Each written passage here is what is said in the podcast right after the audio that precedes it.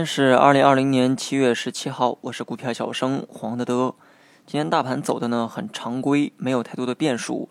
开盘后啊，大幅的反弹动作反倒是有些反常，但好在啊，市场呢也意识到了这一点。昨天暴跌，今天暴涨，多半呢是消息面有乌龙才会出现这样的走势。从概率上来讲啊，出现的可能性呢比较小。无论是上证还是深成指、创业板，技术指标表现的意图啊倒是很一致。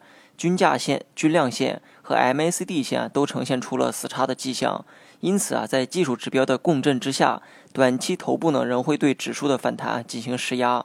前期市场啊涨得呢实在太猛，短期呢有利润回吐啊也是很正常。其实昨天的暴跌啊虽然预测不到，但是回调的征兆还是有的。大盘并非是前一天暴涨而第二天就暴跌，而是在暴跌之前啊出现过一周的高位震荡。这个过程啊就是获利盘不断动摇的一个过程。当动摇的获利盘逐渐变多，打破了多空平衡的时候，就会出现破位的下调。但昨天的跌幅啊如此之大，多半呢还是因为多米诺骨牌效应的原因。大盘跌着跌着，所有人啊都怕了，有利润的抓紧跑，没利润的怕被深套。暴涨也好，暴跌也罢。背后的逻辑啊都是一样的，这其中呢有一半的涨跌幅啊都是情绪带来的跟风效果。前面买涨的人多，后面就会有更多人去买涨。那么反过来呢也是一样的道理。虽然昨天跌幅啊很大，但这也是为了回归价值哈。上头希望的是慢牛而不是疯牛，上头呢也不怕股市跌，他们怕的是控制不住市场的情绪。过激的情绪啊，总会出现过激的走势，所以每天弥漫着各类消息呢，都是有原因的。就如媒体啊要掌握舆论一样，管理层呢需要掌握市场的情绪。